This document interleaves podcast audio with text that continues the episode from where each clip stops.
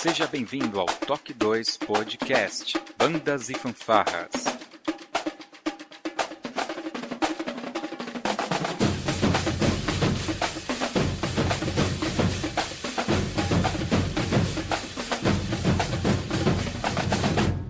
No ritmo da vida, na batida do coração.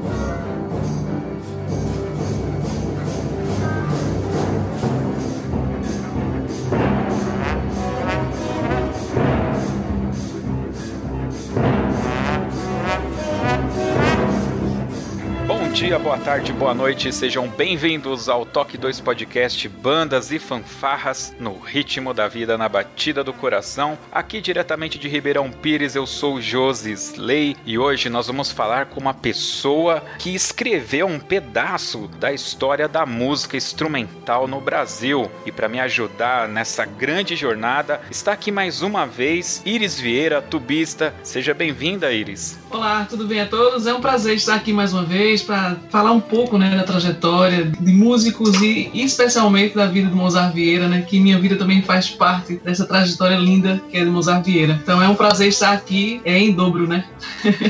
Tá certo que o nosso ouvinte, se entrou aqui para escutar o podcast, ele já sabe quem é o convidado, mas a Iris deu um spoiler aí. Seja bem-vindo, maestro Mozart Vieira. Ah, muito obrigado, Jorge Jurei. É, muito obrigado a todos e todas que estão nos escutando. E é uma, uma imensa satisfação estar aqui com Iris, né? Essa grande amiga, essa grande instrumentista, grande professora, grande em todos os aspectos. E vai ser um bate-papo muito interessante, muito legal sobre nossas vidas e a nossa música. Com certeza. Nós vamos dar daqui a pouco saber um pouquinho mais da história do Mozart, o louquinho do Agreste, se não estou enganado, mas logo depois da nossa vírgula sonora.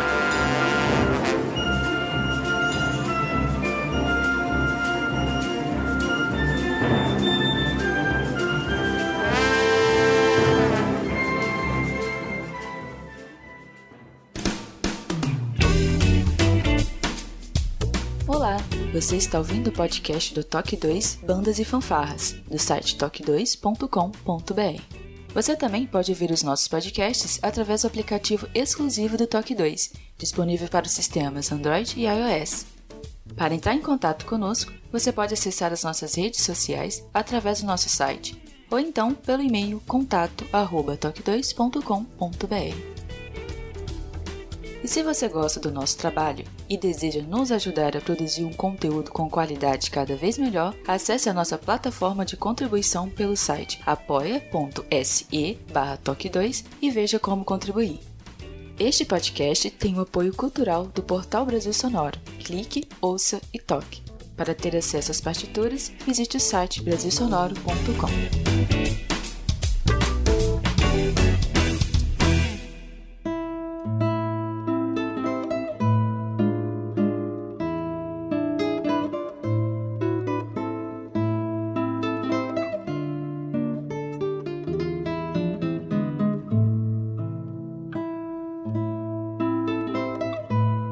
bem, maestro Mozart. Como de costume, eu costumo aqui falar no, no início do programa como eu tive acesso à pessoa, como eu conheci o convidado e tal. Mas eu acho que, assim como eu, boa parte do Brasil teve acesso ao maestro, me, me permita chamar de você, por favor, uh, a você, a Iris e a banda de São Caetano, né, a Orquestra dos Meninos, através da televisão, né, porque vocês ficam num lugar bem distante do, do grande centro, né, aqui da, da, da, do Sudeste. Então, lá, em meados da década de 90, assistindo, acredito eu, o Fantástico, algum programa, eu vi a história de uma orquestra que se formou no Agreste com um maestro dito como como louco, que a gente já vai falar disso, e formou essa orquestra. E que mais à frente teve alguns outros adventos e que novamente virou notícia. Então foi a partir dali. Há algumas, alguns anos, mais de uma década atrás, o meu primo Fabiano se mudou, né, para o Recife. E aí um dia ele caiu na besteira de falar que conhecia o ma maestro, conhecia a Iris, e, e ele ainda chegou contando, sabe aquela banda lá de São Caetano? E aí a gente com podcast eu fiquei maluco. Eu falei, não, a gente tem que conversar com o maestro. Então, o podcast tem quatro anos já e hoje a gente está realizando esse, esse sonho, por que não dizer, né? Porque efetivamente o maestro escreveu um pedaço da música instrumental no Brasil. Mas pra gente largar pra frente aqui, escutar o maestro, eu vou fazer três perguntas aí, sinta-se confortável para respondê-las, tá? Eu gostaria de saber qual que é o seu nome, qual a sua idade e qual a sua profissão que põe comida na mesa. Olha, o meu nome é Arlindo, o primeiro nome que é o nome do meu pai, Arlindo Mozart, Mozart Vieira de Nascimento. Eu nasci no dia 5 de outubro de 1962, esse ano, dia 5 de outubro, eu vou assinalar lá 5.8, e eu nunca vivi de outra profissão a não ser de música, né? Eu nasci numa família de músicos e vivo exclusivamente de música. No dia 13 de dezembro, que é o aniversário do saudoso rei do Baião Luiz Gonzaga, e dia de Santa Luzia, uma data característica, nesse mesmo dia saiu a minha aposentadoria como professor de música do Instituto Federal de Pernambuco, da licenciatura em música. Mas, como vocês todos sabem que estamos escutando, artista e músico não se aposenta, né? Eu já tinha uma, é, uma carreira paralela, então é, hoje eu sou um professor aposentado, mas que sempre tive muitas atividades paralelas e vida que segue, estou dando continuidade à, à música na minha vida. Muito bem. É obviamente que muitos dos ouvintes, assim como eu, teve acesso ao, ao filme A Orquestra dos Meninos, que a gente vai falar desse filme aqui também. Mas de qualquer forma, eu gostaria que o maestro falasse pra gente um pouco como que você se aproximou da música, como que a música entrou na sua vida. É, antes de tudo, eu queria localizar geograficamente as pessoas que estão nos escutando, para o pessoal ter uma ideia existem Brasis dentro de um Brasil. Exatamente. E existem lugarejos e lugares esquecidos em todos os aspectos, que é público notório, mas Pernambuco, que é um dos estados da federação, ele é formado por micro-regiões. Então, nós temos duas zonas da mata, a Mata Norte e a Mata Sul. E nós somos três agrestes que ficam no centro do estado. A agreste setentrional, a agreste meridional e o nosso agreste de São Caetano, onde nós estamos, faz parte do agreste central.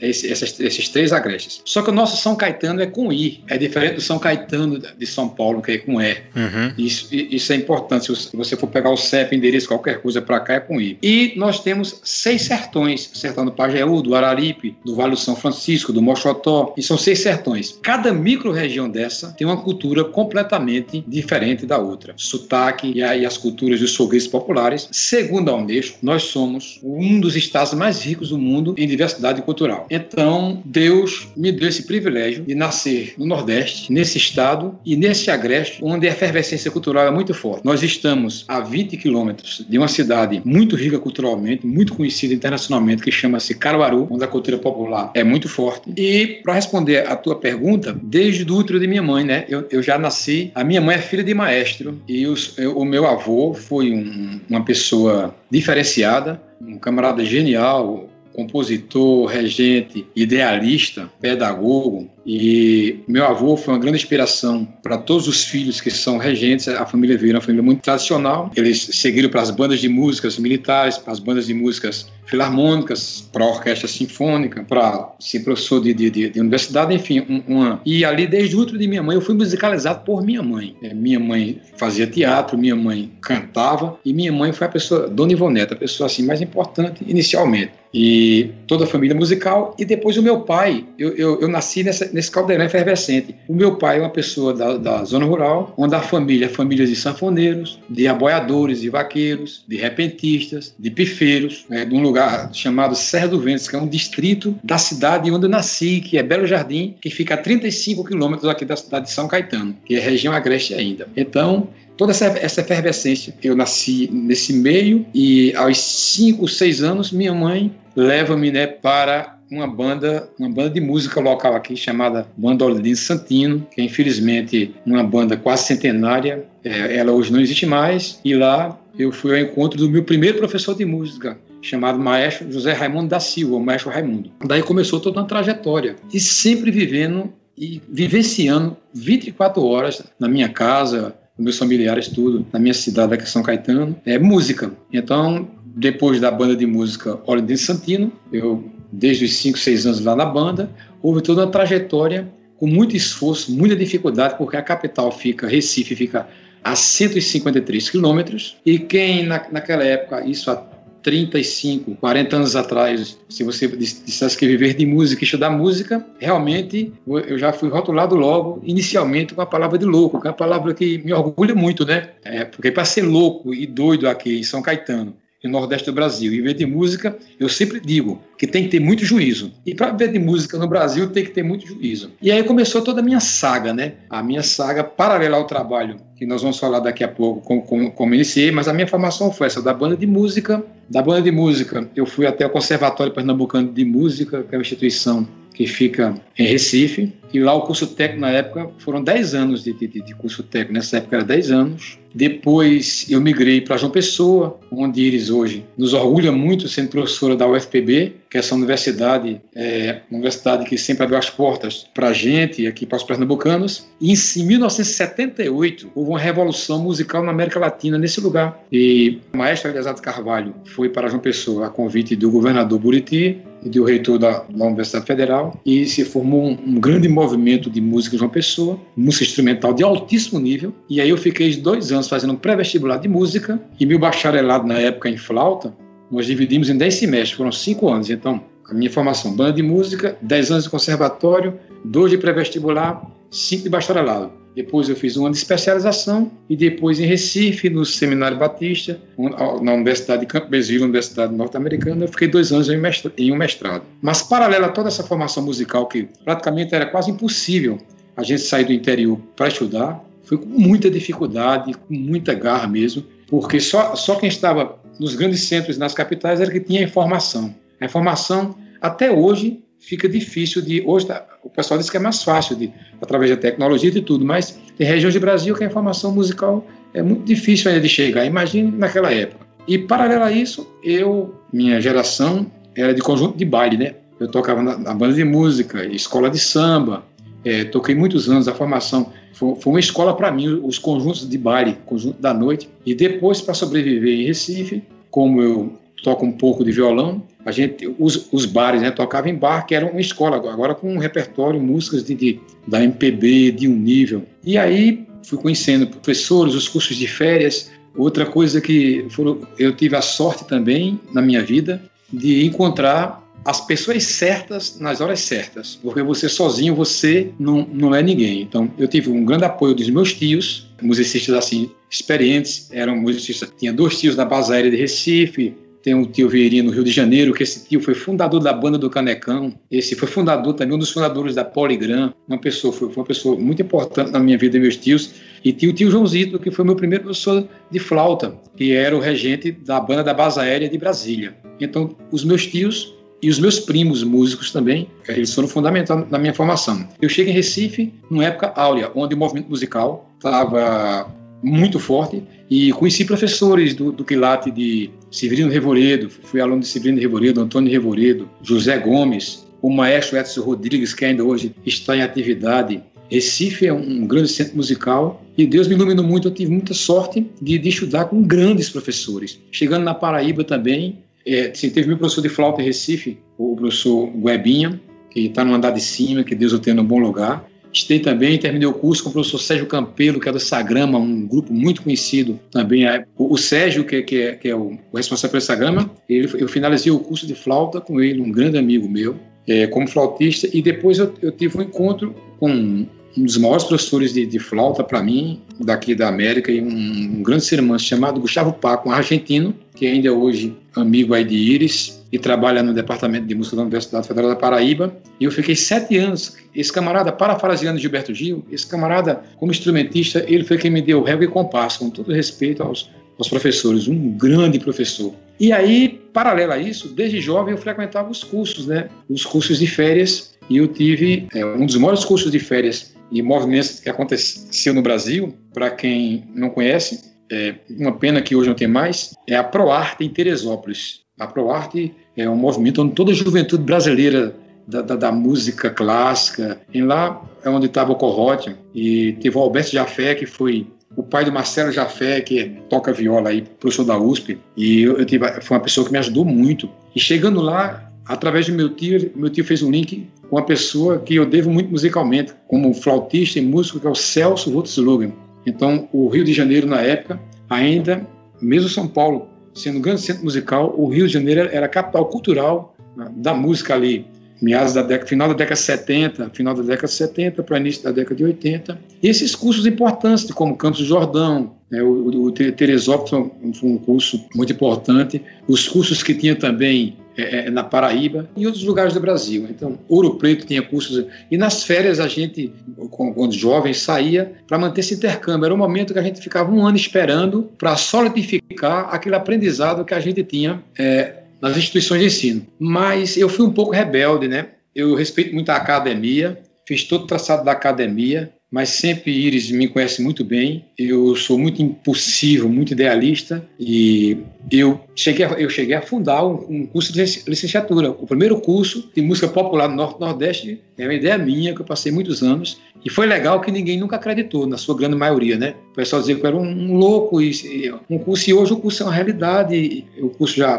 começou em 2011. Ele está lá no Instituto Federal de Música de Belo Jardim, uma licenciatura em música popular. E dentro da academia, assim, eu fui muito um camarada, porque eu, muito chato, porque eu sempre acreditei nessa formação muito forte que vinha da cultura popular. Para você ter ideia, eu fiz toda a formação acadêmica e erudita, adoro a música clássica, adoro a minha formação, é fundamental a formação, a, a área teórica é fundamental. Mas eu hoje, eu trabalho especificamente, e os meninos São Caetano sempre teve essa levada, das duas famílias, eu absorvi da parte de minha mãe e de meu avô toda a questão acadêmica, musical, de saber partitura, de saber. Mas onde eu fui buscar o palco, a vida, a alma, o som da terra, o cheiro da terra, onde eu fui é, encontrar o Nordeste, as minhas raízes, as minhas influências árabes, tudo foi na cultura popular. Então, tem um instrumento que eu toco, que é o pífano. O pífano é a maior expressão musical que nós temos aqui no Agreste a nível de música instrumental. E hoje, eu fundei, em 2008, a primeira orquestra de pífanos do mundo, que é a Orquestra de Pífanos de Caruaru, que tem 150 componentes. Acreditando, sempre, eu sempre fui envolvido, sempre criei projetos assim, é, sem pretensão nenhuma, do, vinha do nada e sempre entrei nessas coisas desafiadoras. Por mais simples que seja uma ideia musical, ou você formar um agrupamento musical, ele sabe disso, ela está na academia, né? É, não é fácil porque você tem uma diversidade de ideias. No início, ninguém colabora muito, é, são muitas barreiras, está entendendo? E eu resolvi levantar uma bandeira vermelha de guerra e outra de paz. E resolvi entrar como um louco na floresta e determinar dentro de mim, com muita segurança é, e respeito ao que eu passei na academia, aos meus professores e colegas, e dizer: não, eu tenho que passar por essa terra aqui e eu tenho que cumprir né, uma tarefa e eu tenho que ter alguma ideia nossa, alguma ideia. E o que me despertou foi o seguinte: eu comecei 90% do que eu levo para o palco, com todo respeito, é, foram ideias que, que, já, que já nasceram comigo e eu fui desenvolvendo, tá entendendo? E o que me despertou mais para me aprofundar na, no que eu faço foi os nãos da vida, foram as decepções, foram as negatividades, foram as dificuldades e tudo que o povo dizia, não pode, você é louco, não vai conseguir, é impossível. Aí eu tinha certeza que eu estava no caminho certo. E eu só tenho muita gratidão, agradecer assim, a um ser, eu sou uma pessoa de muita fé, agradecer a Deus por tudo.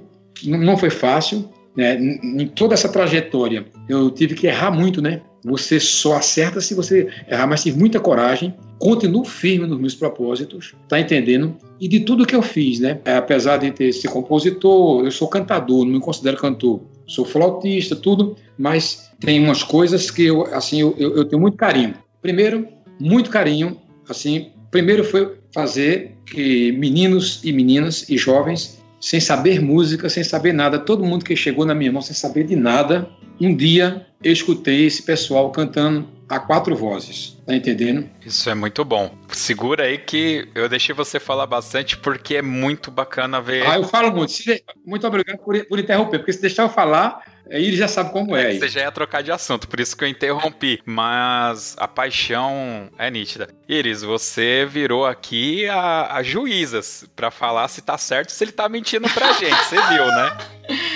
Ah, legal. Eu tinha uma pergunta a fazer, assim. Tudo que Mozart falou agora, né? Ele contextualizou um pouco da de como ele iniciou a música, toda a trajetória, né? Bem interessante. Mas assim, eu, eu já ouvi há muitos anos atrás, mas eu queria ouvir novamente. E as pessoas acham interessante as pessoas também saberem disso. E como é que se deu? Então, Mozart, você sempre fala que as pessoas, pessoas precisam de pessoas. Ninguém chega a lugar nenhum sem, sem apoio de ninguém, né? Então, é fato que o projeto Os Meninos São Caetano, Mozart Vieira, é um nome e as pessoas veem logo aí, o, o trabalho que você fez, de tudo, a sua família, tudo bem. Mas a pergunta que eu teria para fazer, para tornar evidente aqui agora, é exatamente o seguinte: você falou que teve toda a influência musical dos seus pais, da sua mãe, da família, dos tios, que iniciou na banda de música lá em São Caetano. E a pergunta é: em que ponto, em que momento foi que você decidiu é, investir em um projeto social e qual foi, o pro, qual foi as pessoas que motivaram e se havia algum projeto que te motivou a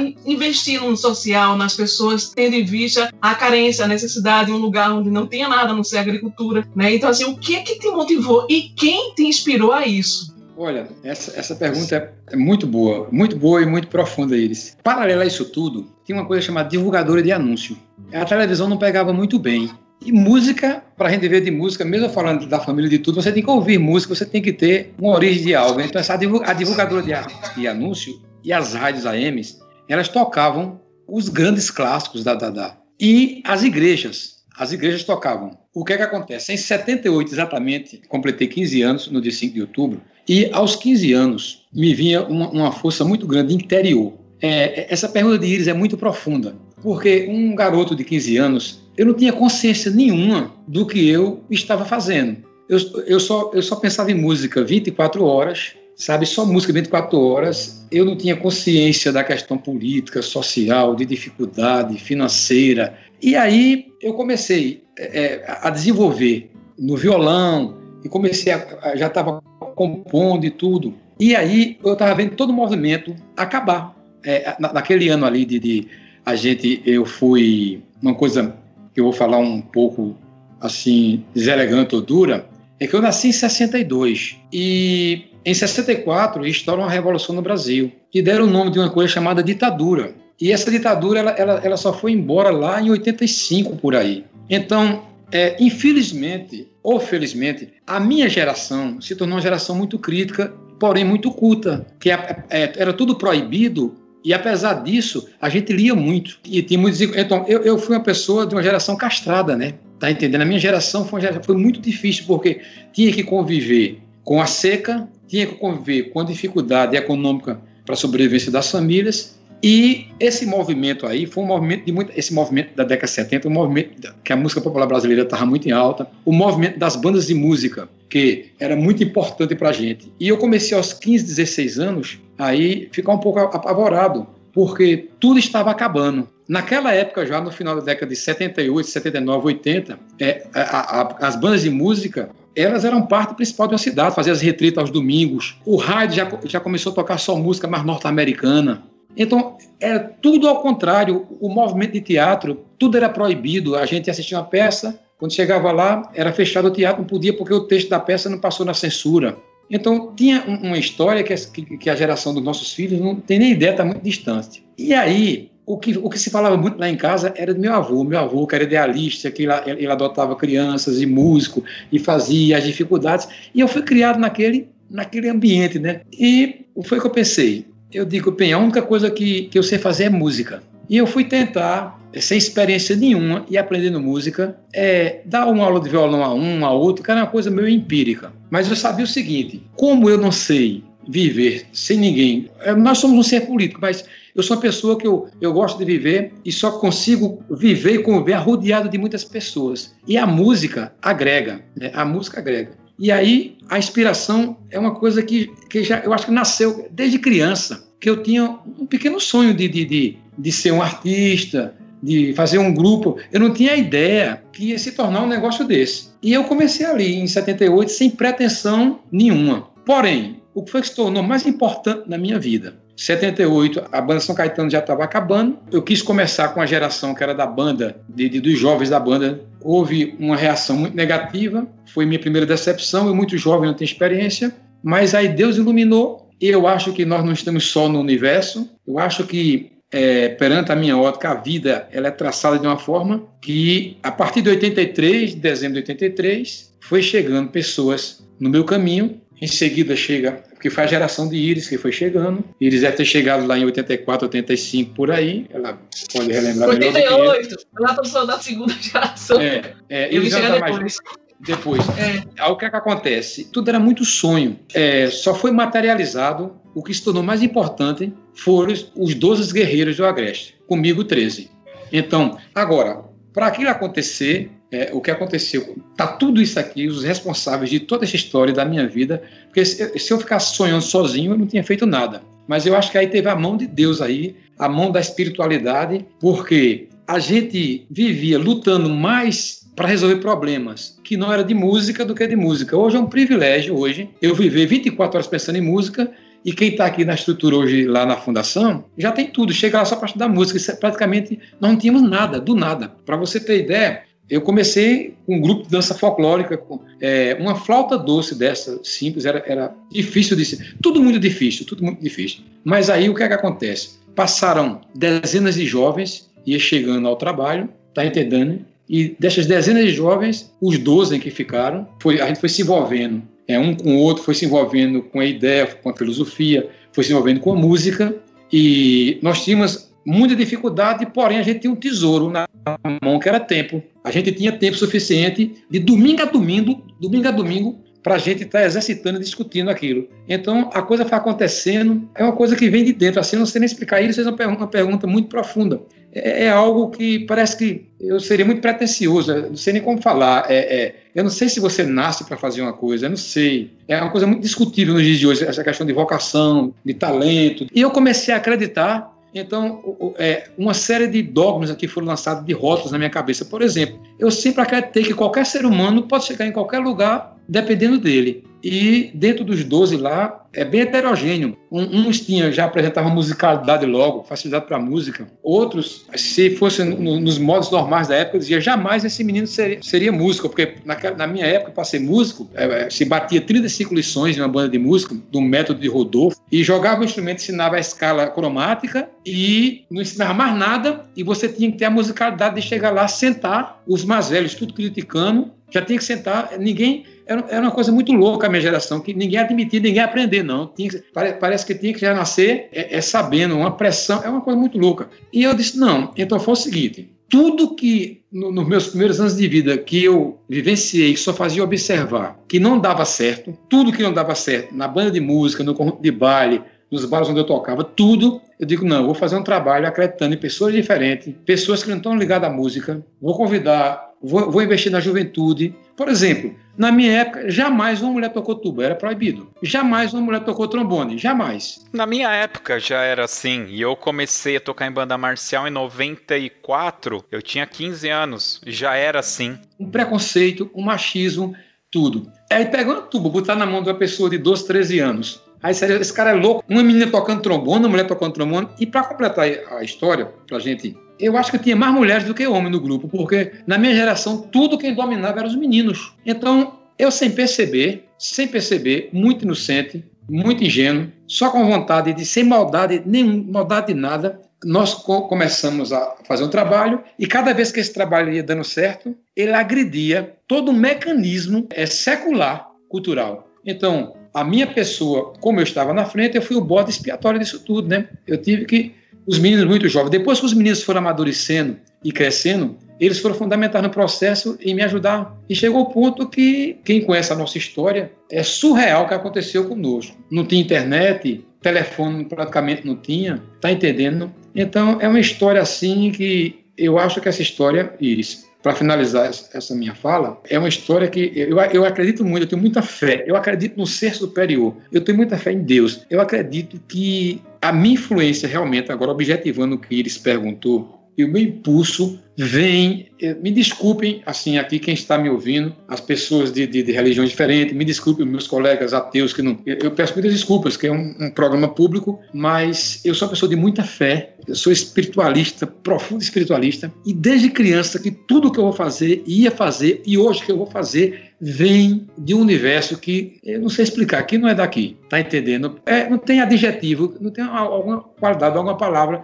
é difícil explicar. Se eu fosse começar hoje, faria tudo de novo. É uma coisa muito forte dentro de você, é uma coisa da alma, do espírito. É, é uma coisa que transcende o entendimento humano. Por exemplo, eu tive a honra de conhecer Luiz Gonzaga e eu fico ouvindo ele, às vezes bota diapasão aqui em casa. Ele é um timbre que não cai, uma afinação, eu não sei, é impressionante. As composições, Dominguinhos tocando, então na música e na vida tem esses exemplos. Umas pessoas que nunca tiveram instrução nenhuma. E a escola e a academia foi montada justamente em cima desse tipo de gente. Então, só que eles fizeram, eles fizeram opção e nasceram para fazer arte da música diretamente. Eu não. O meu objetivo foi reeducar, educar e salvar vidas, e salvar pessoas. E depois, como era que eu ia viver em São Caetano, sozinho, sem um contexto musical, eu sempre fui muito apegado aqui, muito raiz. Então eu agradeço a eles demais por tudo. Eles é uma pessoa que foi sempre fundamental na vida do projeto, ainda hoje é, colabora, faz tudo, nos ajuda. E essa pergunta que ela fez é interessante. É, já me fizeram N perguntas. Essa pergunta aí, só você poderia fazer isso mesmo. Você perguntar, eu não sei responder essa pergunta. Né? Moza, é assim, é porque são muitos anos, né? Assim, é, antes de mim já tinha passado alguns longos anos e depois que eu cheguei no projeto também eu vi muitas coisas. E eu sei que no, no decorrer do projeto vão surgindo inspirações, na verdade, né? Porque eu vejo assim, o projeto dos Meninos São Caetano, quando você fala que existia a banda, a banda acabou. E agora? Como é que eu vou socializar? Eu vou fazer música. Então há uma inspiração imediata de fazer, juntar com quem quer e fazer alguma coisa. Ponto. Para você mesmo, como ser humano, sobreviver apaixonado pela música. Né? Então, isso é uma coisa interessante. Mas eu lembro que você comentava também, porque aí começou, como você falou, eu comecei a fazer um projeto que eu nem tinha dimensão que ia ter, e foi tomando proporções,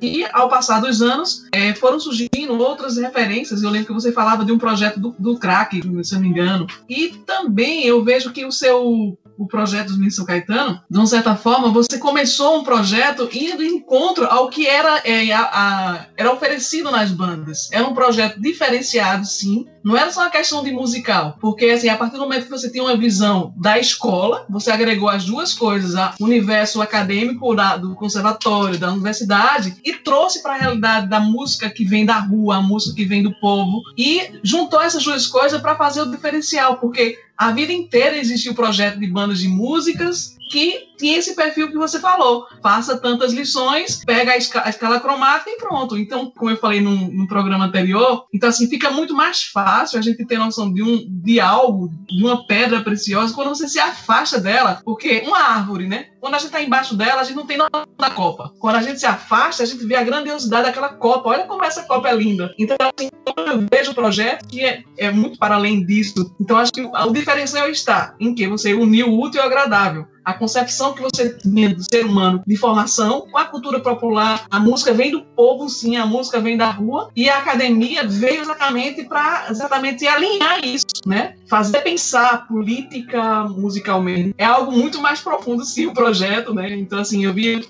eu ouvindo isso e hoje eu tenho uma reflexão maior sobre essas questões, né? Então, parabéns, Mozart Vieira, por existir. Parabéns a, a, vocês, parabéns ao povo, né? Que é o seguinte, muito importante também, nós começamos com uma plateia de uma pessoa acreditando, depois duas, depois três, depois seus familiares, aí depois a, a, a cidade, depois é, é todo um mecanismo, né? Agora é aquela história. Eu sempre acreditei que primeiro você tem que educar, né, o ser humano. O ser humano estando preparado para a educação e a música ela veio como um veículo de sociabilização. E lembrou bem, um dos projetos que eu sempre admirei muito na época, na década de 70, o garotão, um padre, né, eu não, não relembro o, nome dele, é no Crato, que ele dentro dos canaviais lá do, do, do, Crato. Ainda hoje, esse padre, ele, ele fez uma orquestra só de cordas e tudo, e educava. Mas qual o grande problema? Todos os projetos que foram institucionalizados todos eles, onde quando está iniciando, ninguém quer dar força, ninguém quer colaborar. Depois de muito sacrifício, quando o projeto está pronto, todo mundo quer patrocinar. Eu não sei aí em São Paulo, mas aqui na nossa realidade, aonde o poder público colocou a mão, com algumas exceções, em alguns momentos, acabou o projeto. Então, o projeto do Padre hoje, ele está ligado à Universidade Federal do Crato, Ceará. Então, toda poesia, todo romantismo, toda verdade. Quem é que diz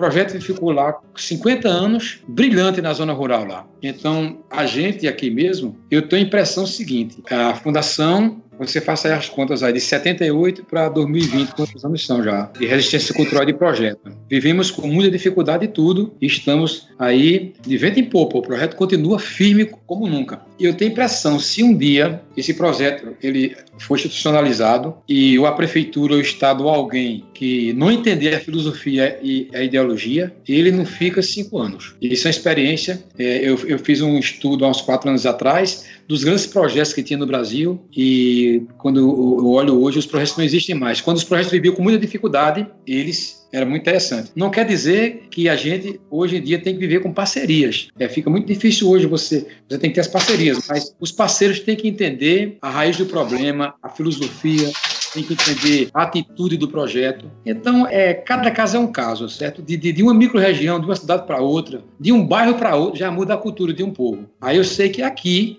por enquanto, enquanto Deus me der força, eu estiver vivo, nós estamos aqui. E o futuro aí, a Deus pertence. E eu tenho fé em Deus que no futuro aí, Íris e os meninos que passaram por aqui vão dar continuidade e deixar essa fundação sempre, de, e esse projeto, os meninos São Caetano, sempre de portas abertas, porque tem muitas crianças esperando, né? Esperando por uma oportunidade dessa. Com certeza. Só para contextualizar o maestro, né? Eu moro em Ribeirão Pires, eu devo estar mais ou menos uns 15 a 20 quilômetros de São Caetano do Sul, que é aqui em São Paulo. Eu moro muito próximo de São Caetano. Eu tô a 35 quilômetros do ponto zero de São Paulo, que é a Praça da Sé, tá? Só para o maestro. Aqui em São Paulo, eu vivencio dois movimentos, que é o movimento das bandas marciais, fanfarras, né, com os campeonatos, né? E o movimento de bandas e orquestras evangélicas. Eu sou regente de uma orquestra evangélica. É um projeto que eu já estou à frente há 16 anos. Estou à frente assim assim, diferente do maestro Mozart, que é um estudioso, sabe música, no meu caso, eu sou um músico em dó maior e a gente tirou dois ou um, eu perdi, então eu virei o maestro da banda. Éramos em sete quando a gente começou a orquestra. A orquestra hoje, no papel, tem 40, né? Mas tem aqueles que faltam, né? Mas sabe como é os faltantes. e aí, desses sete que tinha no primeiro ensaio, eu perdi no, no dois ou um lá e virei o maestro. Então eu que, que rejo a banda. E aí, o que que eu tenho visto aqui? Muitos projetos utilizando o nome de orquestra de metais, em vez de usar o nome de banda marcial que é um nome meio pesado, diga-se de passagem, né? E eventualmente é para dar uma. É, deixar um pouco mais leve né, o tema, e aí a gente, o pessoal acaba conseguindo projetos em prefeituras, uh, só que há uma sazonalidade muito grande, os projetos eles duram pouco tempo. E aí vai de encontro que com o maestro falou, que se o seu projeto for institucionalizado não dura cinco anos, não dura porque uma eleição só dura quatro, né? Se o cara se reelege, eventualmente o projeto vai chegar a oito, porque tem que ter dinheiro. E, e isso é um, aí uma opinião minha, o mais pode comentar, por favor. Você falou dos projetos que têm dificuldade. Quando o projeto está com dificuldade, muitas vezes as pessoas que estão à frente para fazer o projeto acontecer, é, essas pessoas têm uma renda que não depende daquele projeto. Quando você transforma esse projeto, tem grana entrando, você vai pagar um professor e tal, as pessoas começam a depender daquilo. Então, quando o dinheiro some, as pessoas vão buscar renda em outro lugar. E aí o projeto ele mingua, porque ele dependia, ele, ele tomou uma proporção que agora ele dependia desse dinheiro para pagar os professores, pagar os monitores, ter alimentação para as crianças, manutenção dos instrumentos são instrumentos melhores, não é? Uma coisa é você dar manutenção num clarinete 13 chaves de massa, a outra coisa é num buffet grampon, não sei das quantas, né? Que não vai ser qualquer cara que vai pôr a mão naquilo. Então tem, assim, na minha visão muito minimalista, né? Quem sou eu perante grandes mestres como vocês? Eu é, essa é a minha visão crítica desse problema de quando um projeto se torna grande e dependente de dinheiro, né? De muito dinheiro, diga-se de passagem. Olha, eu queria falar sobre isso aí. Eles me conhecem muito bem. Eu sou, eu não sou o dono da verdade, mas eu sou muito taxativo. Uhum. Eu sempre fui completamente contra contra as experiências que eu vivenciei e conheci na minha vida quando os projetos, o dinheiro passa a ser a coisa mais importante. Porque chega o ponto que até o músico, você vicia aquele músico, chega o ponto que até para ensaiar, ele só quer ensaiar. Aqui eu vivenciei muito na banda aqui. Chegou o ponto que o pessoal aqui só queria ensaiar se tivesse cachê, se tivesse o dinheiro. Então, esse universo, eu estou bem distante dele, e eu vou falar uma coisa que é até, até forte. Eu nunca pensei nessa história de dinheiro, nunca acreditei nisso, eu acreditei na música. Eu sempre pensei que para você se estabelecer, nós, nós, nós fizemos, a gente tinha um produto, né? Só que até chegar esse produto, para a gente cobrar cachê e sobreviver, ele sabe disso. Isso foi uma, uma estrada. E aí, quando eu era garoto aqui, eu fui cobrador da banda. Veja, cobrador. O que é que acontece aqui? Quando foi que Pernambuco, que a Unesco determinou que Pernambuco era um estado grandioso é, com a sua multiculturalidade? Foi quando a cultura emergia do povo. Tipo, os maracatus, os caboclinhos, as cirandas, as quadrilhas, as bandas de música. Como era que funcionava a banda de música? Tinha uma direção e eu saía toda segunda semana do mês na porta das pessoas da cidade. Então se formava como uma torcida, tinha um quadro de sócios. Os clubes de futebol funcionavam assim, as escolas de samba funcionavam assim, as bandas fanfarras funcionavam assim. Então tinha um amor da comunidade, o um amor do povo. O que é que acontece? Houve uma trajetória política, a meu ver, equivocada. Foi quando, em 1980, houve um período que um prefeito passou seis anos na prefeitura, não era quatro, foi seis anos. E aí, esses prefeitos, boa parte deles, na sua grande maioria, pensando no voto, é, infelizmente eu tenho que falar em política, eles migraram para dentro da cultura popular de todas aquelas estruturas que eram centenárias e eles disseram o seguinte: nós vamos dar todas as condições, pintar as sedes, comprar instrumentos, dar fartamento, tudo. Realmente fizeram isso tudo. Quando outro adversário entrou, acabou com tudo. Enfim, quando os projetos começaram a depender, né, isso, na minha, nessa época, lá de 80, 90, a depender não mais do amor do povo e do amor de quem estava lá, então acabou. Hoje mudou muito, né? Hoje tem as leis aí, Lei Rouanet, os projetos, o SESC. Hoje tem, tem outros mecanismos, a coisa vai mudando. Mas o que tem de, de cultura, por exemplo, se você quer encontrar um vaqueiro, o, o movimento de repente, o movimento de bandas de, de pífano, você vê que nós ficamos para trás, infelizmente, os músicos. Agora, nessa crise, é impressionante como os roders, os técnicos de som, os pifeiros, os abumbeiros, os sanfoneiros, os forrozeiros, todas as classes estão super organizadas. Eu só vejo, eu estou participando de live quase todos os dias. A única classe que não se une que não se entende, que tem uma dificuldade imensa de, de entender, é, é, a questão do músico instrumentista em si. Então, hoje tem muitos músicos já aí passando necessidade. Nós estamos fazendo uma campanha agora, estou fazendo televisão aqui, agora local, que eles conhecem aqui a TV Asa Branca. Fiz uma live ao vivo no sábado para pedir ajuda para os músicos. Porque o músico ele não se politizou, o músico tem muita dificuldade, né? ele ficou muito atrás da estante, tá entendendo? Então, é o seguinte, o, eu não posso falar dos outros em si, mas eu posso falar especificamente da minha vivência com o nosso projeto de São Caetano. As coisas vão acontecendo, por exemplo, efetivamente, efetivamente, se você me perguntar como funciona a Fundação Música e Vida, eu vou dizer, se você acreditar em milagre, é um milagre estar com as portas abertas, porque efetivamente, e ele sabe disso, ajuda assim, a gente não tem. E muita gente, hoje, um projeto reconhecido, quando quer ajudar, é assim,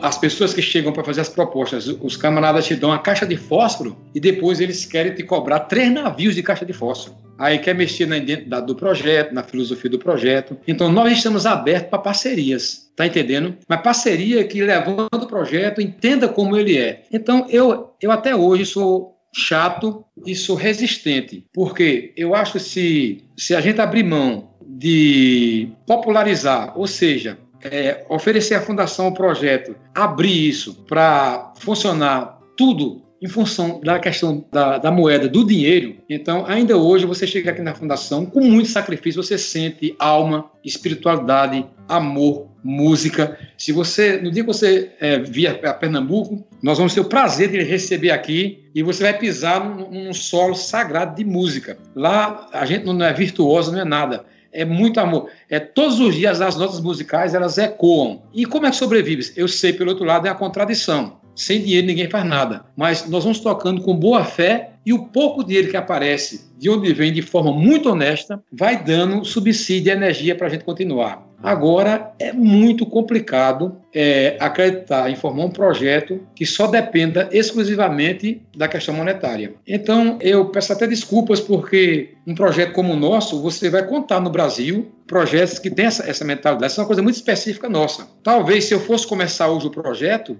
eu estaria embebido pelos projetos do Itaú Cultural, do SESC, é, da Lei Rouanet, talvez estivesse nessa linha. Né? Mas a, a, dificuldade e a vida, né, foi ensinando como você sobreviver na guerra. Então, nós vivemos uma eterna guerra para poder os sonhos ecoarem diariamente aqui na Fundação em São Caetano. Muito bom. Uh, a gente está aqui com a Iris, que é fruto do trabalho do, do maestro, e certamente outras pessoas anônimas que colaboraram de alguma forma também. Maestro Moser, até onde a gente conhece a história, até porque eu tive a oportunidade de conversar com a Iris primeiro, a Iris, ela morava aí no Agreste, como o maestro já colocou, e assim como ela tinha os outros músicos. Abre parênteses, aquele rapaz realmente deu o nome de Beethoven pro filho dele? Justamente. Beethoven. Mas, mas, meu avô é Beethoven, porque lá na Europa não pode, né? Ah, é? Não, não é proibido botar nome de gente pode, não. Inclusive, tem um, um, pequeno problema que aconteceu comigo lá, depois eu vou contar. Uhum. O meu nome era para ser Wolfgang Amadeu Mozart. Olha só. Porque meu avô era um estudioso da obra de Mozart e fã dele. Aí meu pai lá de Serra do Vento, a gente chama Matuto aqui, sabe? De jeito nenhum. Coloca o que quiser isso aí. Esse Wolfgang não, mas meu, até, bota é Arlinda aí na frente, que tinha uma tradição de quando o filho nasce aqui. Aí, pois é, veja que situação danada. O meu nome ia ser igual ao do camarada lá. E mesmo assim, a minha felicidade é ainda que o nome do cara lá é austríaco, é Mozart, né? É. Aí, graças a Deus, o povo aqui não pronuncia tudo errado meu nome. Chama de Mozart. Mozart. é uma responsabilidade danada. Você já, já nascer com, com é, é, com o nome desse, né? É verdade. A história da França foi o seguinte: eu fui convidado por um amigo chamado, um regente francês chamado Nicolas, para bater um papo lá num, num, num, conservatório lá de Bordeaux, lá num, de uma cidade lá perto de Bordeaux, para crianças. E eu fui com ele, ele traduzindo, né? Tudo, e tinha as crianças e toquei violão, aí disse que meu nome era Moza, tal, tudo aquela coisa toda. Tudo bem, depois de dois dias ele me liga e disse, ó, temos um problema, um problema sério para resolver, que aqui as leis são muito rígidas, e o diretor do conservatório da escola está com a de louco, se você pode voltar lá, porque aquele povo bem europeu, né, tem dois pais lá que tá pensando que o filho tá meio louco. Depois da sua palestra, o menino parece que enlouqueceu. Como assim? Disse que o menino chegou em casa na hora da janta, disse, como foi hoje? Disse, não, hoje eu conheci Mozart. Aí o pai disse: Não, você pode, não pode, não, que ele já morreu há muito tempo. Disse, não, o senhor é que está enganado. Você teve lá, lanchou com a gente e tudo, tem mais isso. E tocou para a gente. Aí o pai disse: Não, não pode não. Aí o pai se irmou com a direção da escola, foi o pai e a mãe lá, e foi preciso me chamar e eu fui para explicar. Aí eles me explicaram que lá não pode dar nome assim. Aí eu fui, atendi muito bem, mostrei minha carteira de identidade, né? E aí, eu, aí os pais relaxaram, né? Relaxaram achando que a criança estava louca. Disse, não, papai, o senhor está enganando. A moça não morreu, não. Ele teve na minha escola hoje, lá de manhã, tocou e tudo pra gente. O pai tirou e a mãe lá disse, não. Meu Deus. Fechando o parênteses. Quando, de repente, aqueles garotos, os 12 malucos, mais você lá do, do Agreste, vocês estão tocando fora do Brasil. O que, que o maestro sentiu naquela hora? Mas é, é o seguinte, eu senti que tudo valeu a pena, né? Tudo valeu a pena. O esforço, a força de vontade. Nós vencemos, né? Nós, como os textos, nós vencemos a seca, vencemos o preconceito, né?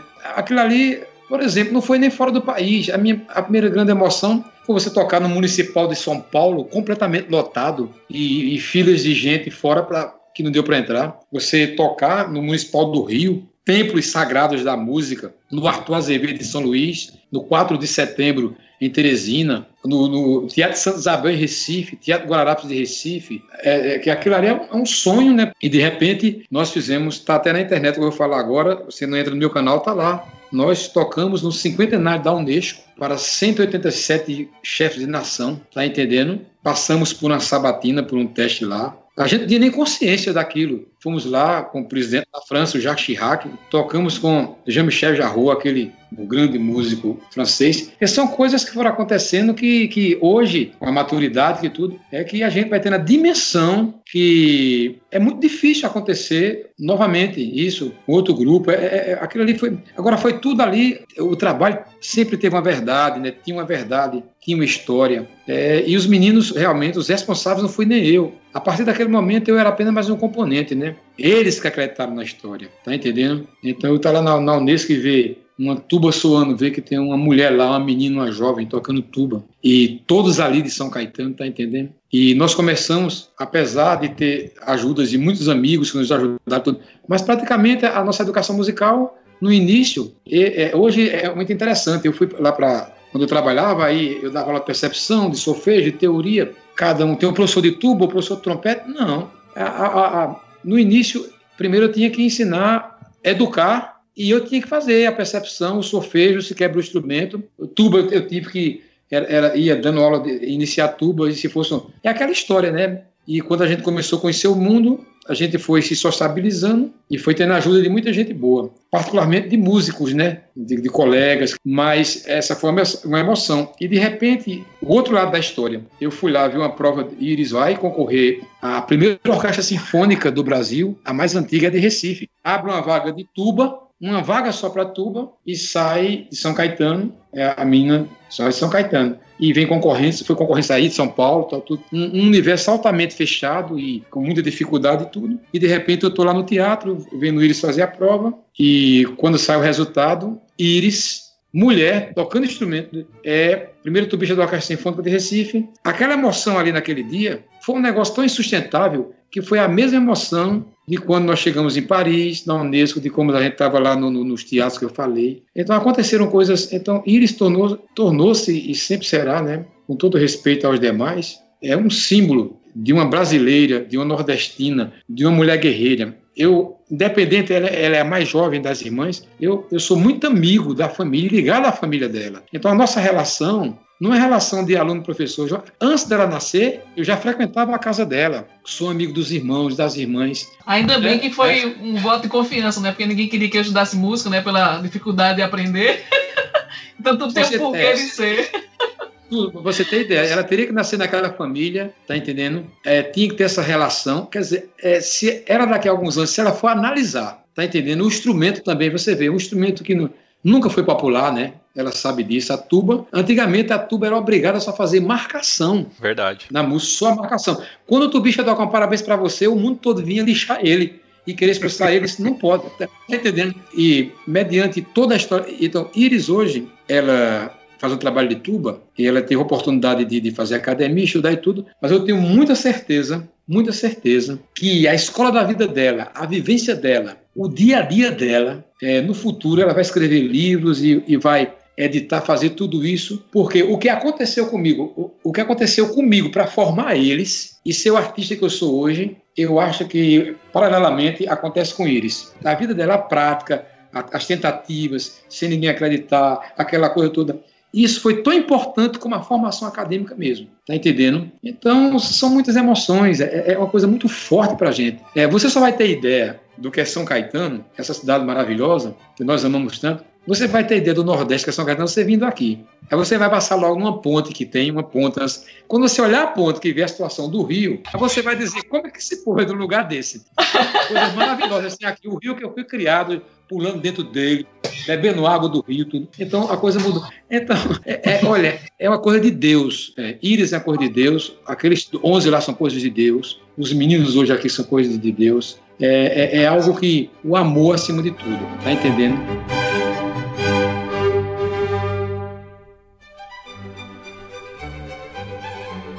O Maestro falou de amor, então a gente está aqui há mais de uma hora falando e infelizmente a gente não consegue condensar toda a história, toda a sua carreira em um programa, né? E nem e mesmo que eu pegasse cada um dos músicos e fizesse uma hora com cada um, não, certamente não. Assim foi com a própria Iris, né? A gente não conseguiu, é um pedacinho. Mas o Maestro falou de amor. Você realmente casou com uma musicista da banda? Da banda. É um, um aluno, né? É uma aluna, Cleusa. Cleusa. que até hoje tá, tá firme comigo e com a música, né? pois é, para você ver como a música é, tá entendendo? Foi nem só de pão viverá o homem, né? Não dá para viver só de música. Tem que casar. Teve filhos? Tem o Augusto. Augusto tá com 17 anos. Ele não tem nenhum nome de músico famoso? Não, porque foi uma homenagem ao pai dela. Aqui no Nordeste, o pai dela faleceu relativamente jovem e homenagem ao avô dele, né? Muito bem. E eu, eu preciso perguntar isso, senão o pessoal vai me matar que é sobre o filme. Aí eu gostaria que a Iris, obviamente, ajudasse aqui, Iris. No começo do filme, antes da gente entrar no filme propriamente dito, tem uma cena meio dramática, que é o, o, o pequeno Arlindo, Mozart, vendo ali a banda tocando, que eu imagino que era o seu avô, e ele falece na frente da banda. Aquilo realmente aconteceu ou foi meio a dramaturgia do filme? Ele morreu regendo a banda? Olha, eu, eu posso responder. Uma das coisas que eu também não sabia. Eu paguei mico que só quando eu fui para o set de gravação e quando eu estava discutindo com o diretor o roteiro, eu passei muita vergonha. Eu sou uma pessoa que eu não tenho vergonha de dizer não, eu tenho que assumir. Porque é o seguinte, o filme, é, foi o que, ele, o que ele me explicou, é uma ficção baseada em fatos reais. Ah, ok. Aí o filme, aí ele me explicou que no filme não pode ser totalmente é, contada a verdade absoluta ali, porque senão deixa de ser filme, vira documentário. Uhum. Então, por exemplo, para vocês terem ideia, o que eu sofri na vida, e ele sabe disso que eu vou falar, mediante o trabalho e, e que eu me propus a fazer. A minha vida em si de sofrimento foi 30 bilhões de vezes mais sofrimento, mais difícil do que o filme. Ah, eu não tenho dúvida disso, maestro. Aí lá no filme, por exemplo, eu nunca usei, nunca peguei nenhuma arma na minha vida. Lá perto do final, em algum momento você vê que tem uma cena que para fazer parte da ficção do roteiro, o ator lá, ele usa a arma e está dentro do contexto. Tem muitas coisas que não é verdade. É, o filme não foi rodado, ou seja, filmado também aqui na região de São Caetano. Ele foi em quatro cidades lá de, do estado de Sergipe. Santa Maria das Brotas, Laranjeiras, São Cristóvão e Aracaju. Você tem ideia, o nome da cidade não é São Caetano no filme, é São Mariano. Ah, eles mudaram algumas coisas. É, porque, porque os personagens estão vivos e tinha problema de justiça. É, se você observar aquela cena lá, para você ter ideia, eu não conheci meu avô, ele foi quem me conheceu. Porque quando meu avô faleceu, eu tinha dois anos de idade, eu não lembro dele. Mas eles queriam criar esse vínculo da música, né? Agora, muitas e muitas vezes eu dormia no braço de minha mãe, minha mãe ia para os ensaios. Eu lembro do som da banda. Eu lembro muito jovem adormecer no braço dela e vendo a banda tocar. Mas não lembro dele. Eu vou fazer 42 anos e me lembro de coisas assim que minha mãe fala: impossível se lembrar disso. E é com dois, três anos mesmo. É, então aquela cena, ela não existiu. Por exemplo, as pessoas que não foram legais conosco, tem uma homenagem maravilhosa no filme, que não foram legais. Eles recebem nome bíblico, né? Ah, é verdade, eu não percebi. É, tem umas coisas interessantes assim, porque foi um pedido assim meu que eu não consigo ter mágoa de ninguém, de nada. Então, tem o apóstolo principal, que é o professor lá, e Deus ilumina, então, ele me fez tanto coisas que não foram legais, que vamos botar o nome dele de Moisés, né? E se você observar, as pessoas que foram muito legais, assim, até caráter de homenagem mesmo, tem o nome da pessoa mesmo, Dona Josete, né? Os meninos, você vai observar que os meninos todos, lá tem o nome de Iris, lá na tuba lá. É verdade, é o nome da Iris. A Priscila Fantin é o nome da Creuza, tá entendendo? A, a, sua esposa é mais bonita do que a Priscila Fantin, né? Porque eu acho ela feia pra caramba, a Priscila Fantin. Ah, muito obrigado. Não, eu, eu tô perguntando pro senhor. Não, eu, é sério, eu acho ela muito feia, eu não gosto dela, não. Poderiam ter pego uma atriz mais bonita ali. Pra... Ei, que maldade, ela é bonita sim, que maldade. Priscila também é bonita. É, Priscila, foi o seguinte, foi interessante. O diretor marcou um encontro, eu, Creuza, e Augusto tinha sete anos, o meu menino, em Aracaju, para Creuza conhecer Priscila Fantin e eu conheci Murilo Rosa e conversarmos tudo esse encontro. Tudo bem. Olha, se você conhecer ela pessoalmente, você vai mudar, mudar de ideia, com todo respeito, porque você sabe quando essa mulher apareceu, parecia foi uma mulher tão bonita que apareceu, escreveu, não tem condição não, essa, essa menina é muito bonita. Parecia uma boneca assim, um negócio assim, eu digo, é isso. Aí eu digo, vou nem chegar perto de você, brincando com ela, né? Ela, é, se você conhecer ela, que às vezes no vídeo, dependendo do papel, dependendo da maquiagem, tu tá entendendo, mas ela, ela pessoalmente é uma moça muito bonita, é uma moça muito bonita, é muito simpática. E até hoje, o Murilo Rosa, eu me comunico com ele praticamente toda semana. Puxa, que bacana. É, é, se tornou um grande amigo, grande amigo mesmo. Quando eu vou aqui bater papo, dar palestra nas escolas, aí eu ligo para ele, coloco ele no ar para falar com os meninos das escolas e tudo. Ele é um cara muito participativo, se preocupa muito com o trabalho. Quer dizer, ficou uma amizade aí desde de 2007, né?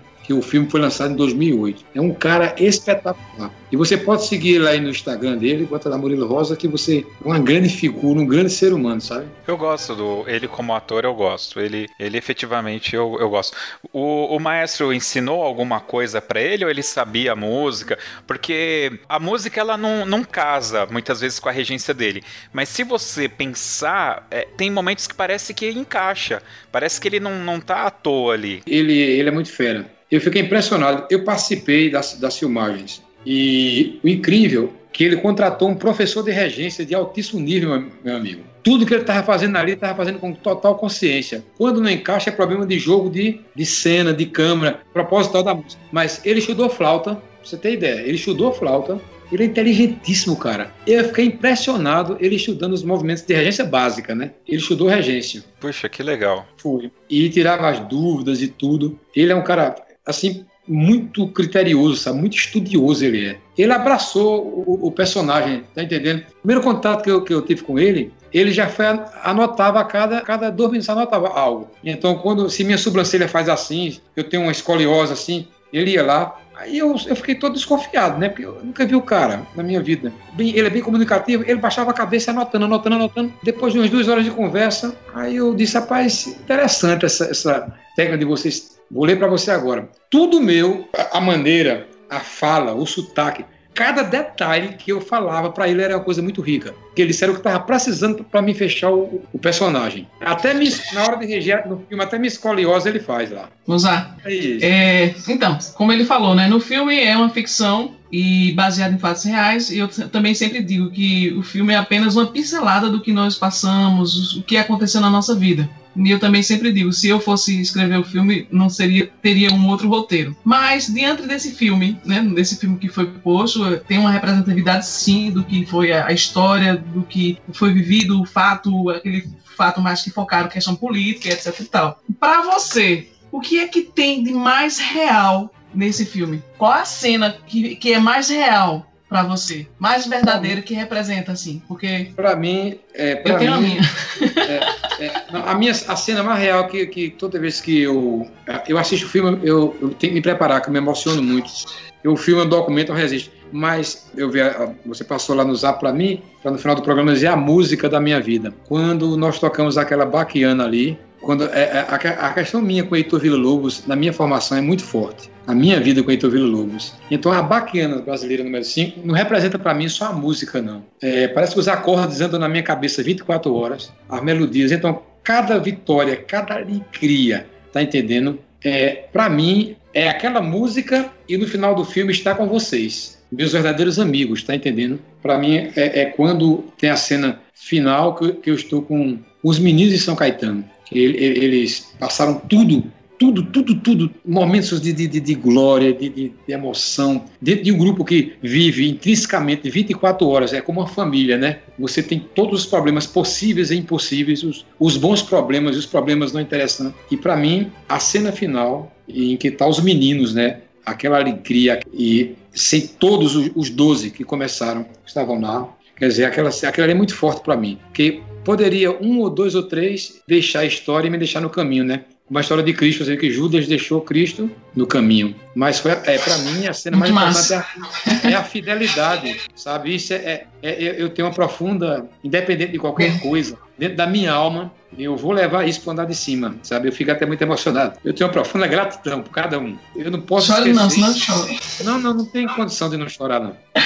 Eu já estou chorando, tu sabe eu não tenho condições de, de, esquecer, independente do que passa hoje na cabeça de cada um onde eles estão, independente das diferenças culturais, independente do caminho que todo mundo tomou. Mas no momento mais difícil de tudo, e no momento da vitória estavam os 12, os mesmos 12. Então, Iris, Então, é, é, os 12 com aquela música de fundo, Eliane cantando aquilo, rapaz, aquilo ali desaba, eu não consigo, é, é demais, é. A música que nós fazíamos, né, Vila Lobos, Luiz Gonzaga, é uma representação. Eu sempre coloco nos meus stories, eu coloco o Trenzinho Caipiras, é, essa música faz parte da minha trajetória, porque vem toda a memória, né, do que a gente viveu, e isso é muito interessante. Para mim, eu vou responder para mim também. Além de tudo isso, concordo plenamente com você, Mozart. Mas em termos de, de, de história, do que nós vivemos de sofrimento, uma das cenas que é bem impactante para mim, quando, principalmente quando eu assisti, que retrata um pouco da rejeição que tinha um projeto perante a sociedade, é aquela cena quando tem na casa da de Ivanilson, em que a mãe diz assim, ele chega para comer e a mãe diz assim, não tem comida, diz, mas mãe, eu tava ensaiando, uma coisa assim. Eles, então, vá comer seu trom vai, vai comer é, esse instrumento, joga o instrumento no chão. E aquilo ali é muito real do que era vivido na casa de todas as pessoas, é muito forte aquilo ali, você sente assim, aquilo representa uma verdade vivida em cada lugar, uma rejeição à música, uma rejeição ao projeto. E aí foi essas coisas que fez vencer, né? Que fez a gente continuar. E você tem uma dimensão do que nós sofremos, né? Claro que cada um, às vezes, mais intenso do que o outro, mas quando nós estávamos juntos ali vivendo, todo mundo sofria com o sofrimento do outro, né? Então, realmente, é uma cena bem marcante, assim. Quando assisti pela primeira vez no, na estreia do filme, foi bem impactante mesmo, porque retrata um pouco do sofrimento. Mas o bom de tudo é o quanto de pessoas nos ajudaram, né? Quantos pais, com o tempo, foram modificando, foram é, é, de uma certa forma, foram forçados a, a aceitar essa é, realidade, porque realmente. o reconhecimento veio de fora, veio de cima para baixo. Então, assim, poxa, estão dizendo que esse projeto é bom, então os pais vão convencendo. E eu, como eu falei anteriormente, na entrevista da gente, a gente ficava muito assim, ah, que os pais são contra. Mas quando a gente amadurece e a gente analisa, Poxa, eu estava no projeto ouvindo todos os dias a dizer que a música vale a pena, que existia um universo. Meu pai e minha mãe não, nem meus irmãos estavam em casa fazendo sua vida lá. Então é complicado deles compreenderem. Então o tempo, a resistência permanente do projeto fez com que os nossos pais e nossos irmãos foram, fossem aceitando, aceitando, porque às vezes muito nem compreendem tanto, mas está dando certo, então deixa eles ficarem lá. Então assim, realmente é um trabalho que e espero sim, Mozart, um dia escrever essa história em um livro e tentar relatar a minha visão do que eu tenho no projeto, que é bem é. interessante. Então, eu sou o fruto da sua loucura. É. E, e, tem mais isso, quando aquela mulher dessa cena fala isso, aquela mãe, aquele é a fala de uma cidade em peso, de uma sociedade em cima da gente. Exatamente, por isso que é forte. Você está entendendo? O projeto em si foi mudando, primeiro, cada pai, cada irmão, cada habitante de cada rua, cada bairro, depois a região, depois o estado e depois do Brasil. Quer dizer, a coisa foi. É você acreditar, sabe? Eu acho que hoje, né, esse momento muito complicado que nós estamos passando, é, se você for observar e fizer uma análise, assim, tem alguém em algum lugar do mundo, eu tenho impressão, começando o trabalho com as mesmas ideias e passando dificuldades iguais ou piores. Até às vezes você chega até na sua banda da igreja, que você está numa igreja lá, e você pensa que a banda o ano que vem não vai ter continuidade não, do desestímulo, da, da falta de apoio. É, você chega no, no movimento X. Eu, eu agora eu fiquei muito triste quando eu me deparei em outro sentido que estava acabando a banda sinfônica do Estado de São Paulo, sabe? E aí eles entraram em contato comigo para me dar um depoimento e tudo aquela coisa, fazer entrar no, no e de repente a pessoa foi para uma pra rua, para frente do teatro, tocar, fazer uma banda sinfônica, uma das mais importantes daqui da América do, do, do Sul. Então, o que é que acontece? Esse trabalho da gente deve servir como, eu quero dizer aos ouvintes agora, os queridos ouvintes, que nunca desistam. Sempre acredite, vale a pena sonhar. As coisas são difíceis, demoradas. Para quem trabalha com a verdade, com a seriedade, tudo é muito difícil. Não é só no Brasil, não. Não é só no Nordeste, não é só São Caetano, não. Isso é inerente, isso é em qualquer lugar do mundo. Agora, você tem que ter muita fibra, muita garra, muita luz, muita sabedoria, muita fé em Deus. Você tem que acreditar. E tem mais isso, quando você tem amor por algo, tá entendendo? Amor de verdade, tinha dia que eu dizia, meu Deus, como é que eu vou me, é, é, me levantar amanhã? Tinha dia que eu chegava na frente dos meninos, é, semanas e meses com problemas e, e, e não podia passar, repassar para eles, porque era um camarada querendo expulsar a gente numa sala que tinha, um camarada querendo recolher os instrumentos, e um camarada proibindo da gente tocar, e um camarada indo na casa dos pais para proibir dos meninos estudarem música. Então a questão não tem nada a ver com a música em si. Nós somos um ser político eu acho que qualquer coisa que for diferente, mas uma diferença com lógica, é qualquer coisa, o novo, o que for novo, ele sempre vai, no bom sentido, agredir um mecanismo que, que vive numa zona de conforto, que vive dentro de, de uma situação muito adequada para eles que estão ali. Agora, o que nós devemos fazer, eu acho que, Iris, você é a pessoa ideal para no futuro escrever, registrar? Você está na academia, se Deus quiser, nesse dia você está com o seu doutorado. Felizmente ou infelizmente, a gente teve que passar na academia, porque foi muito importante a gente cruzar os degraus da academia para poder o trabalho também ter uma certa credibilidade, tá entendendo? Você, se Deus quiser, no seu doutorado, na sua vida, você é muito jovem, você é uma pessoa que tem todo o gabarito, né? Todo o gabarito e você tem tema demais, assunto demais, verdade demais, e vale a pena você dividir isso com a humanidade, sabe? Deixar esse legado aí. Eu só tenho a agradecer por nós estarmos vivos, né? E estarmos nessa luta e que a, a música não pode parar e a, a, vida que segue. Agora que o legal de tudo isso é, é hoje estar numa live dessa, conhecer um jovem como você, é, é Josisley, né? Josisley. Jamais chamaremos Josisley. Aqui é Josisley aqui. Josisley. É, é, com J O com O. E, e você é uma pessoa que está aí um musicista, tá entendendo? Eu quero dizer que você falou no início que eu e Iris era mestre, nós não sabemos de nada. Eu tenho que estudar muito, estou estudando muito todos os dias para ficar ruim, tá entendendo? o músico, assim, cada vez que estuda mais, parece estar desaprendendo. E a humildade é mais importante. E é, eu, eu fico muito emocionado e agradecido por mais um canal pela tecnologia dessa condição de chegar a ouvintes, chegar a jovens, né? Jovens que precisam de receber, é assim, pelo menos é o seguinte, é como que diz aqui o Matuto do interior. Nós tivemos lá no campo, nós jogamos, né? Eu e Iris, a gente está falando da nossa história. Então a gente é uma realidade. Nada, o filme é ficção, mas o que eu estou falando aqui para vocês e o que ela está falando aí, a gente, a gente é a pura realidade. E eu tenho a impressão que no futuro pode ter a Orquestra dos Meninos 2, poderia ter um filme é, mediante a nossa, o nosso roteiro, tá entendendo? Entendi. É, o nosso, no nosso roteiro, esse filme eu respeito, é um filme muito bom, é um registro muito importante para mim, para a humanidade. Mas se um dia vir Orquestra dos Meninos 2, é, nós vamos ter também muita coisa interessante que vai servir de exemplo e ficar aí para gerações futuras. Que bacana. Maestro, você, por várias vezes aqui durante o podcast, e logo quando você falou, já fui aqui anotei para eu não esquecer. É, é, algo que faz tempo que eu não comento, eu já comentei isso com alguns outros maestros. Por várias vezes você usou a palavra sorte. Eu tive sorte de conhecer as pessoas certas. Eu tive sorte de estar no lugar certo na hora certa. Eu tive sorte porque encontrei um grupo que comprou as ideias, a gente caminhou junto. Você usou a palavra sorte por todo o podcast todo esse bate-papo. No entanto, você começou falando de como você mora num lugar de difícil acesso, um agreste, como essas 12 pessoas, incluindo, claro, a Isis, viviam em situações bem precárias e como você passou toda a sua juventude correndo atrás de conhecimento, estudando, se preparando. Você citou até que ficou dois anos fazendo pré-vestibular para entrar na universidade e tudo. Imagina que você está diante da pessoa certa mas você não tem nenhum do conhecimento. Você não suou a camisa, você não dormiu tarde, não acordou cedo, não estudou, não correu atrás, não procurou saber. Você não ia ter a oportunidade, maestro. Então não foi sorte, não. Eu vou trocar